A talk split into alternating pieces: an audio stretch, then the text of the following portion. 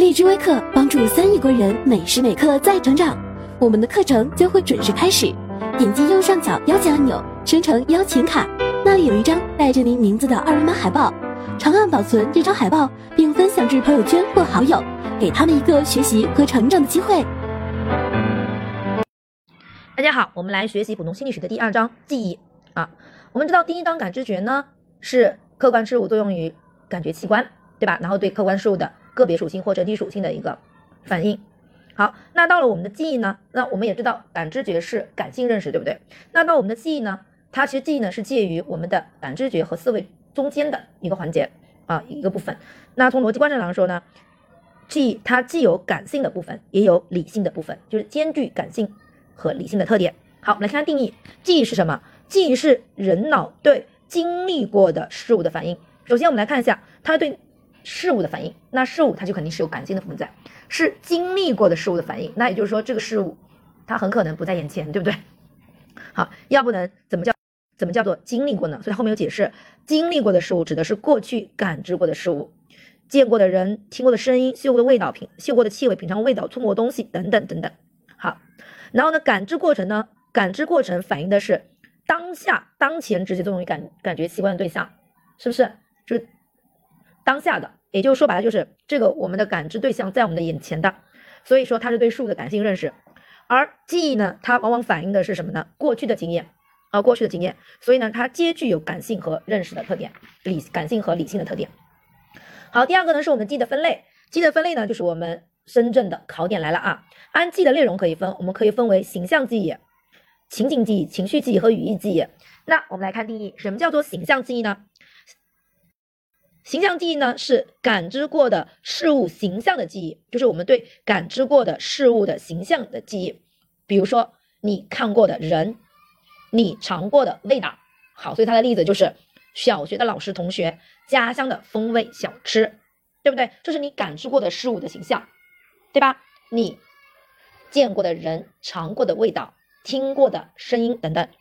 好，那什么叫情景记忆呢？情景。情景指的是你对亲身经历过的有时间、有地点、有人物和情节的事件的记忆。所以大家看一下，形象是事物的记忆，而情景是情节的记忆。那既然是有故事情节的，那就是有时间、有地点、有人物、有故事情节的，对不对？好，比如说他这里面举了个例子，如读大学的美好时光。大家想一下，这这个例子当中，读大学，大学时期就是有时间的，然后。大学校园就是有地点的，美好的时光，这个美好的时光应该就是有人物、有有情节的，对不对啊？你跟啊大学里的那个初恋发生的事情，对不对？好像这些都是啊有人物、有故事情节的啊。好，所以形象跟情景，一个是事物，一个是事件。好，第三个是情绪记忆，情绪呢是对自己体验过的情绪和情感的记忆，比如说被骗的愤怒的记忆。好，我们知道喜怒哀惧是我们情绪的。最最基本的四个啊，最基本的情绪四个就是我们的喜怒哀惧啊，或者说情绪最基本的四个就是喜怒哀惧，对不对？所以愤怒就是其中的一个怒。第四个呢是语义记忆，大家注意一下，语义记忆呢也称为叫逻辑记忆，逻辑它既然是逻辑记忆，它主要就是以词语、以概念、以原理为记忆内容的啊，所以它这种记的呢不是具体的形象，是反反映的是客观事物本质和规律的什么呢？定义、定理、公式、法则等，说白了就是抽象的。它反映的是抽象的内容。好看例子，例如我们对心理学概念的记忆，抽象的吧？对教学呃，对数学、物理中公式、定理的记忆，都属于逻辑记忆啊，都属于逻辑记忆。好，所以呢，语义记忆也叫逻辑记忆，主要是指的对公式、定理、概念等等这些抽象知识的记忆。好，第五个呢是动作记忆，动作记忆呢是指的对身体的运动状态和动作技能的记忆，它主要是跟我们动作技能有关，如舞蹈动作、动作。好，第二个呢是按时间来分类的，这个在我们深圳历史上考的也是比较多的，分为感觉记忆，感觉记忆呢也被称之为叫瞬时记忆、短时记忆和我们的长时记忆，是按时间来分的。好，感觉记忆呢也叫瞬时记忆，我在前面讲到那个视觉后像的时候跟大家提过一嘴，对不对？我说视觉后像其实就是感觉记忆的一个例子，是这句话呢在我们的大黄上也能够找得到的啊，在我们大黄的这个的第三行，大家看一下啊，他说。就是说，对于刺激停止后，感觉印象并不立即消失，仍有一个极短的感觉信息保持过程。但如果不进一步加工的话，就会消失。感觉记忆最明显的例子就是视觉后像，啊，视觉后像。好，那我们来看一下，大家可以结合在我们一百一十页的这个表格来看啊，这表格。好，瞬时记忆也叫感觉感觉记忆，它的容量呢，我们被称之为叫较大，容量较大。它的那个时间呢，一般停留的时间呢是在零点二五秒到一秒。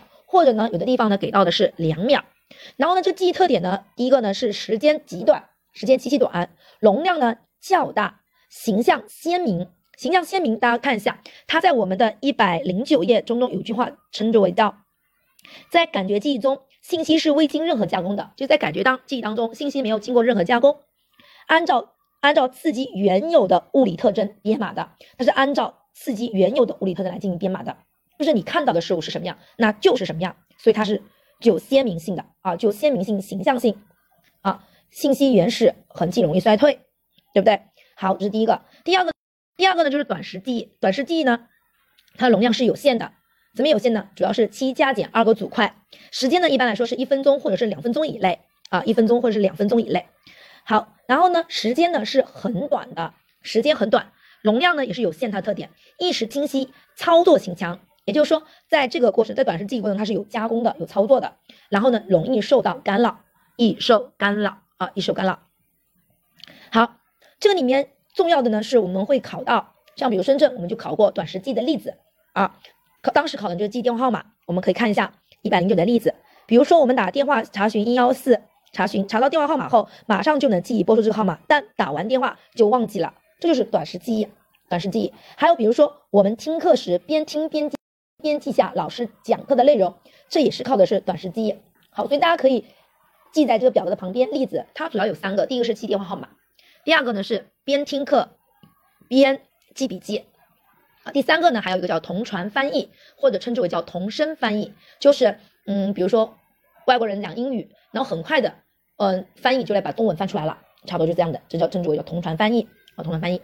好，然后我们看到一百一十一。因上面的那个文字那个地方啊，它这边提到的就是短时容量，刚才说到的是七加二七加减二个组块。那短短时记的容量的决定因素，往往不是取决于记的项目数，而是取决于组块数啊。他说组块化提供了一个超越短时记忆储存空间度的一种手段。这句话应该怎么理解呢？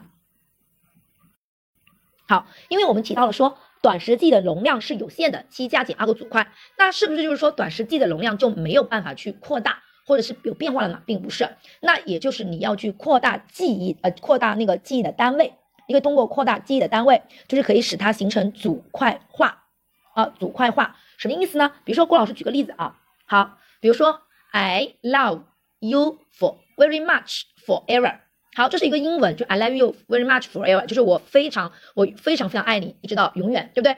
好，那大家想一下，这样的一句英语，如果是对于一个只认识英语字母的人，就他不认识英语单词，他只认识英语字母，他这句话是肯定记不下来的，因为这个字母把这个句话的字母加起来是绝对大于七加减二个组块的，对不对？所以他是完全记不下来的。哎哎，那不就记不了吗？哎，那我通过组块化的话，那我就可以记了呀。比如说，I 是一个组块，love 是个组块，又是一个组块，very 一个组块，much 一个组块，forever 一个组块。那你看我是不是就记住了？对不对？如果对于有的人来说，I love you，它就是一个组块。那 very much 是一个组块，forever 组块。那对于这个人来讲，他就只有三个组块。那也就是说，他的记忆容量里面还空留出六个组块，因为不是七加减啊，他最多给九个组块嘛。他现在只有 I love you very much forever，I love you 一个，very much 一个，forever 一个，他只有三个组块，他空留出可以再记六个组块的内容进去，对不对？那如果对于一个人来说，I love you very much forever 就是一个组块的话，他还可以再记八个组块的容量。就通过这样的方式，这就是组块化。组块化就是可以。提供了一个超越短时记忆储存空间的手段，手段就这么样一个意思啊。好，然后呢就是长时记忆，长时记忆呢它的记忆容量是无限的，时间呢是长久的，特点就是无限长久。好，它它的来源大家注意一下，长时记忆的来源主要是来自于短时记忆，长时记忆的来源主要是来自于短时记忆，但是呢有时在感知中印象深刻。也会一次性直接进入到长时记忆。好，我们继续来看瞬时记忆呢。一般来说，我们瞬时记忆要想进入短时记忆的话呢，需要经过的一个环节叫做注意环节。嗯，注意环节。而我们的短时记呢，想进入长时记呢，一般会有一个复述环节，复述的这样的一个环节，这大家注意一下啊，注意一下。好，然后呢，还关于编码，我再提一下，这个大家可以补充一下，就是编码编码的方式。一般来说，我们短时记忆主要是以听觉编码和视觉编码为主，这是短时记忆。而长时记忆呢，主要进行的是表象编码和语义编码。大家注意一下，短时记忆呢主要是听觉编码和视觉编码，而长时记忆呢主要是表象编码和语义编码。你可以把它补充在那个我们讲义资料的旁边。还有一个大家要注意一下的，就是我们刚刚说到了，感觉记忆呢是通过注意进入到短时记忆的，然后呢，短时记忆呢主要是通过那个复述进入到长时记忆的。那对于短时记忆，它除了来自于感觉记忆。通过注意之后进入短时记忆，那短时记忆它还有一个途径，大家注意一下，就是当我们在进行工作的时候，往往会提取长时记忆的信息。诶，因为我们知道短时记忆有也称之为是工作记忆，对不对？当你短时记忆在进行工作的时候，你会提取长时记忆，提取长时记忆里面的信息。那这个时候提取出来长时记忆的信息，就进入到什么短时记忆来进行加工，来进行相应的一些工作啊。所以大家注意一下，这个就是如果。我们在书上看到的一些图，它其实就会给到一个双箭头啊，双箭头。好，大家注意一下啊。第三个就是记忆的意识参与程度来分的，分为外显记忆和内隐记忆。大家注意一下两个词，外显记忆它强调是主动的收集，而内隐记忆它提到是个体的经验自动对当前任务产生影响而表现出来的记忆。注意一下主动，所谓的主动，往往是有意识参与的。所谓的自动，也就是自发的、自然而然的，它往往是无意识参与的。所以这个自动和主动，它其实就能够进行一个很好的区别了啊！关键词圈出来，外显是主动的，内隐是自动的、自发的、自然而然的。好，第三个呢是记忆的过程。记忆的过程呢有三个环节，就是实际、保持、再认或回忆。其中实际呢是记忆的第一个环节啊，第一个环节。好，然后保持是第二个环节，主要是指的是储存和巩固。啊，储存和巩固，然后再认和回忆呢是第三个环节，是提取头脑中存储的知识以解决当前的问题啊。好，那我们来看实际这个概念，实际实际实指的是识别，记指的是记住，所以是识别并记住事物啊。它会分为两种，第一种就是无意识记和有意识记啊，有意识记和无意识记，它主要根据是有无明确的目的和是否有意识努力啊，是否需要意识努力来分的啊。好，那一般无意。无意，我们对应的就是什么呀？没有目的，不需要付出意志努力。比如说童年时美好的回忆，这就是我们自然而然就能记得住的，对吧？好，有意实际指的就是按一定的目的啊，按一定的目的。好，比如说有一定的目的要付出意志努力的，比如说临考前的复习，那临考前的复习你是有目的的吧？啊，就为了就为了取得好成绩，你是要付出意志努力的嘛？必须得刻苦，必须得排除一些诱惑，对不对？好。然后呢，这里面有一句话，大家读一下，是心理学研究证明有意识记的效果是优于无意识记。大家注意一下，它只是说有意识记的效果是优于无意识记，并不是完全否决无意识记的这个作用的啊，只是说，只是说有意识记的效果较好，就在其他条件相同情况下，有意识记的效果较好。好，然后在儿童的记忆当中，无意识记，无意识记始终处于不断发展的过程，而同时呢，它也会随着儿童年龄增长而相对来说减弱。那无意识记减弱了，那什么就增强？那肯定就是有意识记增强了嘛，对不对？好，第二个呢是按照是否建立在理解的基础之上，我们可以把实际分为机械的实际和意义的实际。那机械的实际主要指的是什么呢？主要就是你没有理解材料的基础上或者情况下，然后呢是机械的、重复的去记忆它、实际它，就是我们平时所说的死死记硬背啊。那意义实际呢？意义实际主要是你指的对材料进行理解的情况下，根据材料的一些内在联系，运用有我们的经验去来记忆它。所以呢，它的特点在于对于材料的领会和理解和理解。那大量的研究表明，肯定是有意呃就意义实际的效果要优于机械实际的。那这句话的意思也就是说，那个意义实际的效果就在理解基础上记忆的效果是肯定要好于死记硬背，但并不是否决死记硬背的意思啊，大家注意一下。好，我们来看。我们，来看，他说，随着年龄的增加，学生在实际时有意识的比重会越来越大，并逐渐占据主导地位。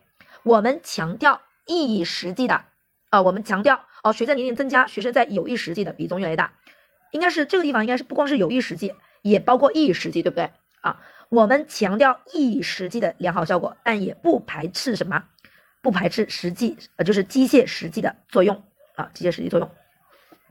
好，第二个是保持，保持呢，这个呢是在我们的深圳历史上是考过这个概念的啊，概念的。刚才前面都说了，保持它指的是储存和巩固，所以在它的概念当中就有一个词是巩固，是过去实际过的材料在头脑中巩固的程度啊。第三个呢是在任或者是回忆，他说记忆过程的最后阶段，记忆过程的最后阶段就是在任或回忆，是衡量记忆效果的唯一标准。啊，唯一标准。那什么是在任呢？就是曾经感知过的事物，你曾经感知过的事物再度呈现的话呢，你能把它认出来，那就在任。好，那什么是回忆呢？啊，是回忆，就是在一定条件下头脑中呈现过去经历过事物的过程。回忆跟在任最大的区别就是经历过的事物是不是在眼前。如果在眼前再度出现的话，就是在任；如果不在眼前，那就是什么回忆。所以我们经常会说，呃，比如说我们在做题的时候，那个选择题，它其实就是在任。因为它不是有 A、B、C、D 四个选项吗？那四个选项其实就是其中肯定有一个是正确答案，也就是说你曾经感知过的这个内容，其实在我们眼前的，对吧？那我们知道那个什么简答题、论述题，那就是什么回忆了，是不是？这个还是很好理解的啊。所以在任跟回忆它的最大区别就是经历过的、感知过的事物在不在眼前。好，第四个呢是遗忘及遗忘的规律。那遗忘曲线和遗忘规律呢，这个在我们深圳历史上也考过的啊，它是艾宾浩斯提出来的遗忘规律。遗忘的进程呢是先快后慢，先多后少的。好，那有哪些因素会影响我们的遗忘呢？这个呢也考过多选题的啊。比如说时间因素的制约，对于一个材料越久，它可能就可能会忘，会慢慢遗忘，对不对？时间越久，对吧？可能慢慢遗忘。好，比如说，嗯，有些老师啊，一九年就开始复习我们备考了，但是因为这一年多以来都没有考试，然后呢，如果他这个中途当中他没有反复的去复习的话，那可能。一九年记的东西到现在估计已经忘差不多了，对不对？可能已经忘差不多了。好，第二个是实际材料的重要性啊，重要性。对于实际者来说，这个材料非常重要的话呢，那肯定相对来说会记得什么比较牢靠一点，或者说遗忘的会慢一点。比如说，可能啊，马上很快有考试了，对不对？啊，就是好像有这个说法，是不是啊？听说好像有有些老师跟我们反映说已经有报岗的了，等等。好，那在这样的情况下啊，在这样的情况下，那这个时候。我们面前中这种这一份复习资料，对你来说的话呢，就可能是非常重要的了，对不对？啊，好，第三个是实际材料的性质啊，性质。那有益的材料要比无益的材料遗忘的要什么慢啊慢。然后是实实际材料的数量和学习程度。一般来说，材料越多，要达到同样的水平。好，平均的诵读次数和时间也越多，这个我们是很好理解的，对不对？说白就是材料越多，你花的时间越多嘛。好，那所谓的过度学习是指达到一次完全背诵后，仍然需要继续学习啊，仍然需要继续学习。嗯，过度学习达到百分之五十的效果是最好的啊，最好的，或或者是学习熟练程度达到百分之一百五十是最好的。因为我们知道，过度学习指的是完全正确背诵后的继续学习啊，继续学习。好，对于这个知识点呢，郭老师要开启一个吐槽模式了啊。像我们这个大黄的版本当写的是时间证明过度学习达到百分之五十是效果是最好的。然后我刚刚说的是学习熟练程度达到百分之一百五十，过度学习达到五十，学习熟练程度达百分之一百五十。好，那我们再回过头来看一下过度学习定义是什么？过度学习指的是达到一次完成正确背诵后仍继续学习，所以过度学习指的是继续学习或者是超额学习，对不对？好，但是呢，这个我就要吐槽了。有些专家，就包括郭老师帮给你们推荐的那个王艳老师那个普通心理学里面，他的表述呢，我个人觉得是有问题的啊，或者说他对过度学习的这个理解是有偏差的，所以这个我要吐槽一下啊，吐槽一下。嗯，所以大家不要觉得说非常权威的书里面就一定正确的，像包括我跟大家推荐的那个四大金刚，像那个推荐四大金刚，它里面也有错误啊，也有错误。像这个王艳老师呢。他说了一般过度学习花的时间是一百分之一百五十为一。那我们来看一下啊，那他一般来说是这样举例子的，说学习某材料如果二十遍能正确无误的背诵，那这二十遍的学习程度呢为百分之一百五十的话，此时再继续练习十遍，这多加的学习就是过度学习。他指的这个过度学习，其实指的就是超额学习，对不对？指的就是这个多出来的学习。所以我们往往指的是多加的这个学习就是过度学习。那也就是在你二十遍刚好承诵之后。继续练习的十遍，这个多加的学习是过度学习。那你想，这个十肯定是指的是什么？百分之五十。如果这个十是百分之一百五十的话，那不就应该是这个多出来的部分不就变成三十了吗？如果说这个说这个过度学习它是一百五十呃百分之一百五十为宜的话，那不就是相当于是应该三十了吗？明白我的意思吗？这个账我们也还是会算的，对不对？我们都知道过度学习指的是刚好承诵之后的那个额外学习，十遍刚好承诵，那我再记五遍，那个五遍就是过度学习，那这个五应该就是百分之五十。那如果你说这个过度学习是百分之一百五十的话，如果说刚好承受是百分之一百，那十是百分之一百，那过度学习是百分之一百五十的话，那十乘以百分之一百五十，不就变成过度学习变成十五了吗？这不就是一个计算题嘛？所以这个我真的是要吐槽一下啊，吐槽一下，不知道是专家，嗯，怎么讲呢？不知道专家是计算出现了问题啊，还是什么出现了问题啊？反正你自己可以去体会一下，根据它的定义，我们来。我们来进行判断，你如果定义当中确定了过度学习就是那个额外的学习，就是那个超额的学习，就是那个继续的学习，那它只能是百分之五十啊，要不然你用最基本的小小学生的那种算法去算都是有问题的啊，都是有问题的。所以这个呢，大家引起重视。那考试的时候，但是这道题我得说一下，考试的时候我们还真的考过，还真的考过。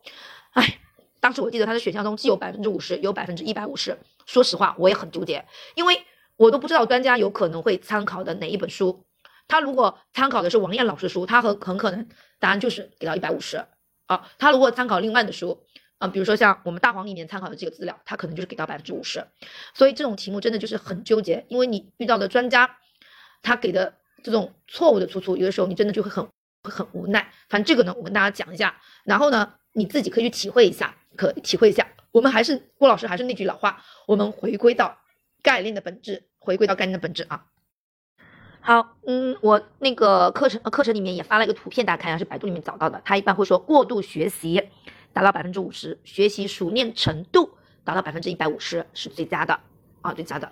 所以过度学习指的就是那个额外的继续的那部分学习啊，因为它的定义我定下来就是那个，那肯定那个数值只能是百分之五十，明白吗？如果是熟学习熟练程度，我想它应该指的就是整体的一个学习的那个时间，共需要花多少时间啊？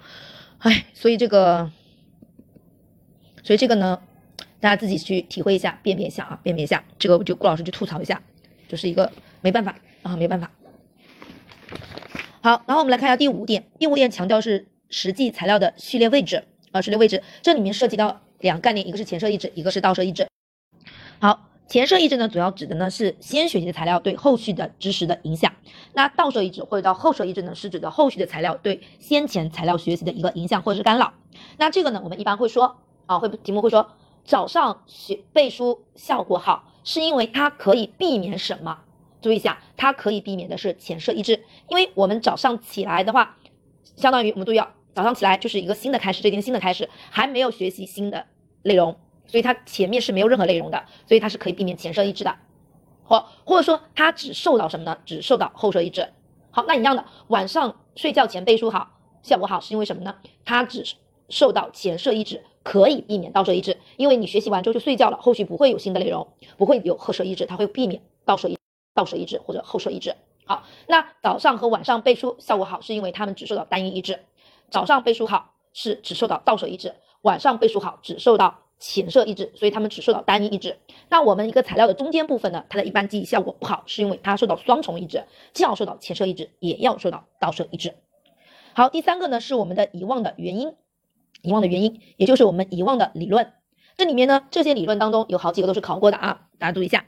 第一个呢是衰退说，衰退说呢叫痕迹衰退说，痕迹衰退说呢，它起源于我们的亚里士多德啊，亚里士多德，并且呢，我们的教育心理学之父。桑代克，桑代克呢？我们都知道桑代克有他的尝试错误说，对不对？试错说，它有三个律啊，大家还记得吗？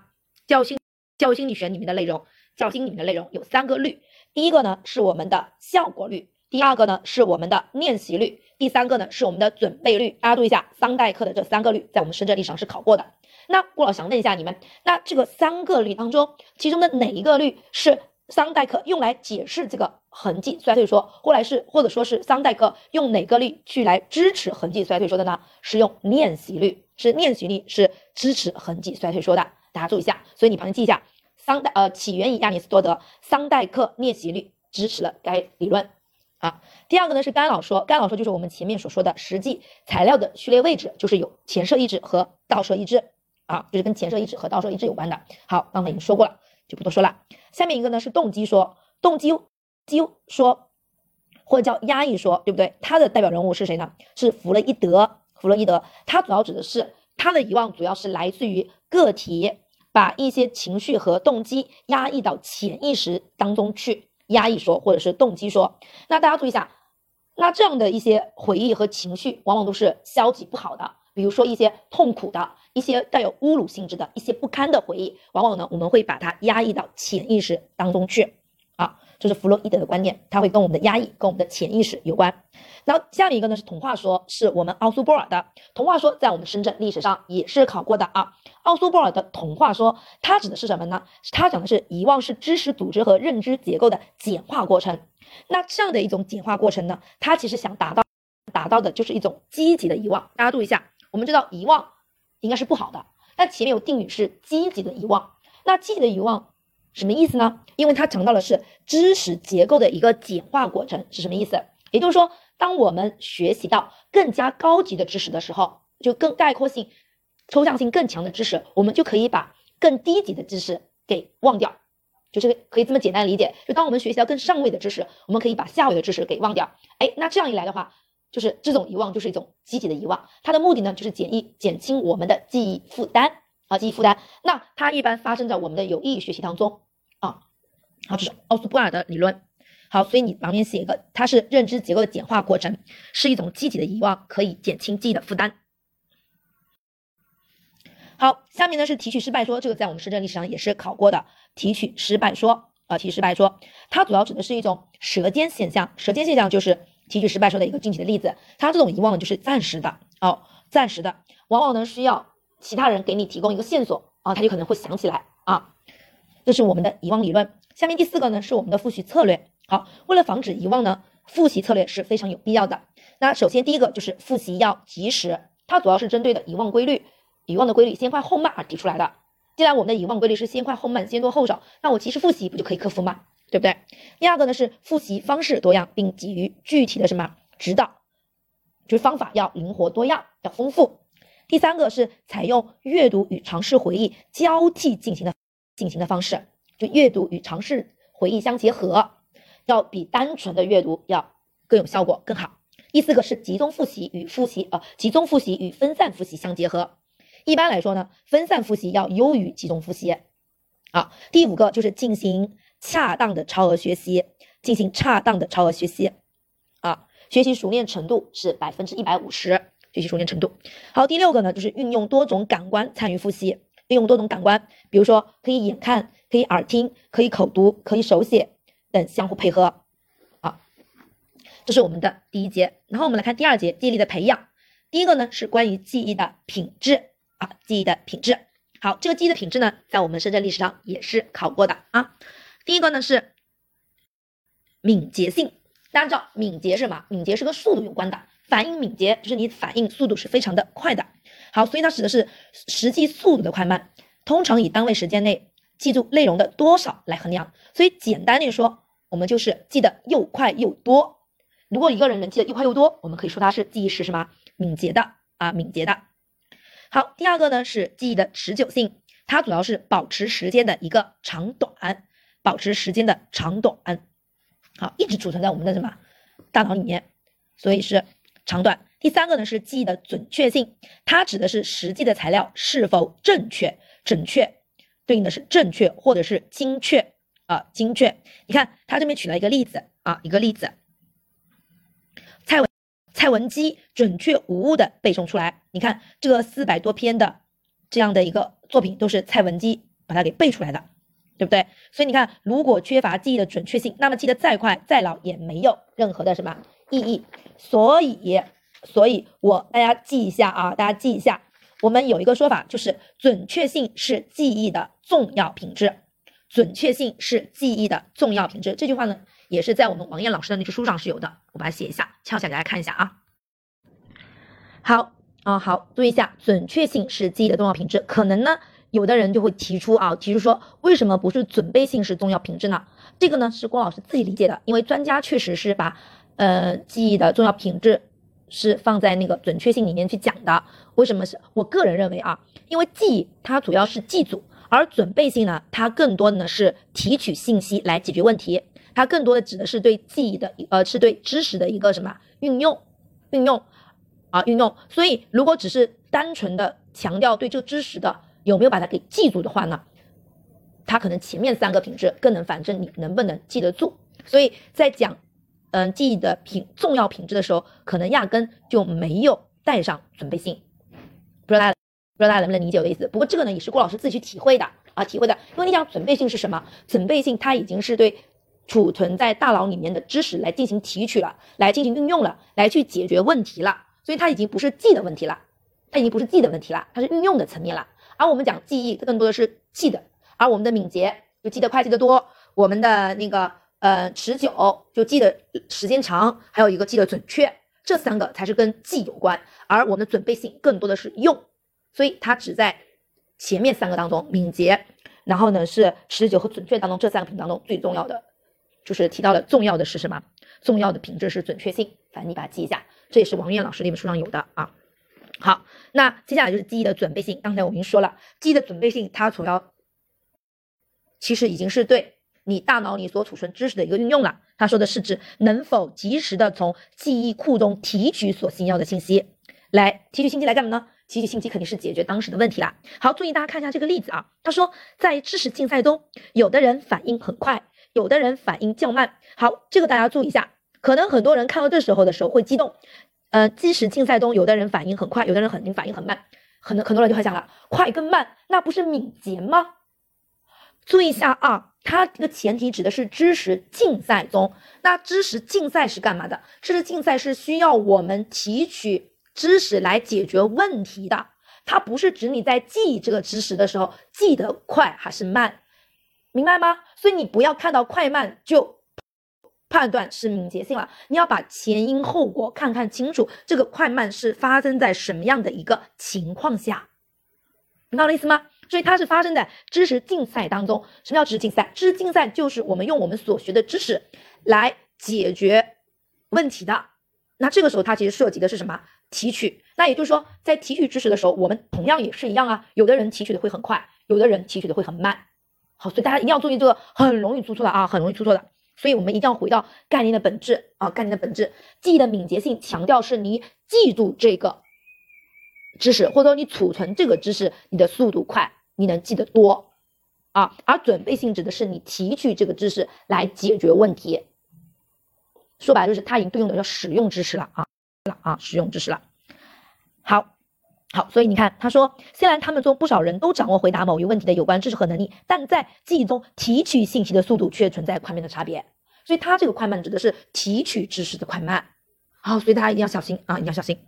好，第二个呢是记忆力的培养，记忆力的培养。那记忆力的培养呢，我们我刚才我前面也说到了，关于什么什么的培养，说实话，言之有理即可以选，对不对？记忆力的培养，在我们深圳历史上多选题也是考过的。第一个呢是明确记忆的目的，增强我们学习的主动性。记忆目的。大家想一下，我们讲有意记忆和有意识记和无意识记的时候，就会提到了有目的和无目的之分，对不对？好，所以第一个是目的，第二个是理解材料的意义，第三个是对材料进行精加工，促进对知识的理解。其实二跟三，一个是一个是意义，一个是理解。我们在讲有在讲意义实际的时候，意义实际的时候就强调了理解，对不对？第一个讲有意实际的时候会强调目的，在讲意义实际的时候会强调理解。像二跟三，意义和理解意思是相通的。好，第四个是运用组块化学习策略，合理组织学习材料。组块化，大家圈出来。我们知道组块化是是可以扩大短时记忆容量的，对不对？好，是可以扩大短时记忆容量的。第四，运用多重信息编码的方式，提高信息加工处理的质量。我们知道短时记忆的信息编码方式主要是听觉和视觉，而长时记忆的编码方式是表象和语义编码。最后一个是重视复习方法，可以防止知识遗忘。我们前面也提到了，通过复习可以防止遗忘。那防止遗忘不就是？能够记住嘛？你不遗忘了，你不就是记住了吗？对不对？这个是很好很好理解的啊，很好理解的。好，最后一个呢是联想啊，联想，联想呢，大家注意一下，联想呢它是它的回忆常常是以联想的形式出现的，回忆常常是以联想型出现的，形成和利用联想是增进记忆效果的一个有效的方法，所以联想也是可以增强我们记忆效果的。然后呢，我们主要有四种联想，这个联想呢，从来在深圳历史上是没有考过的啊。好，我们来看一下，第一个是相似联想。什么叫做相似联想呢？就是有某一个事物或者现象想到与它相似的其他事物或者现象。这个例子呢，我有的时候真的也很佩服这个我们专家的这个脑脑洞啊，脑洞啊。你看他的举的例子，他说说到苹果就能想到橘子和葡萄等。说实话，我真不太能够，如果让我去联想，我是想不到。到说到苹果，我能想到橘子和葡萄，我觉得我好像没有产生没有产生这种联想的能力啊。如果你说说到橘子能够想到柚子，想到那个柠檬，我觉得还还稍微相似一点啊。这个呢，可能他说因为他们都有相似之处的水果，那我觉得可能相似之处，呃，有可能就是它们的味道，味觉都是。酸酸酸酸甜甜的，对不对？酸酸甜甜的，有可能啊，有可能。但如果从形状上来说，从外貌上来说的话，我更觉得是例子就是橘子想到柠檬和柚子啊。那不管了啊，专家就这么举的，他也就说是事物与事物之间有相似。好，然后是接近联想，接近呢主要指的是空间和时间上的彼此接近。比如说你说到中国，就会想到韩国、朝鲜、日本、俄罗斯，那这个就是空间上的一个联系。我们都知道，在空间上这些国家。是有接壤关系的，对不对？啊，接壤关系的，所以这是空间上的一个联系啊，联系。好，我曾经看过一个题目，会说到说，当我们说到天安门的时候，就会联想到故宫，联想到那个人民大会堂，然后呢，也联想到那个英雄纪念碑，对不对？那这个呢，其实就应该是我们的空间的一个联想，就是一个接近联想，空间上的一个呃接近。我们都知道，像天安门、故宫、人民。大会堂还有那个人民纪念碑，对不对？它其实是在空间布局上是什么？靠在一起的，是比较靠近的，对不对？啊，这是空间。第三个呢是对比联想，对比联想的主要他想到的是完全相反的，或者特点相反，或者是性质相反的事物啊，往往就是有点类似于反义词。比如说你提到黑，我想到白；你提到水，我想到火。对不对？比如我们例子当中提到了沙漠，就想到了森林；提到了光明，就想到了黑暗，是不是？这个就很好理解啊，很好理解。那第四个呢？第四个呢是因果联想。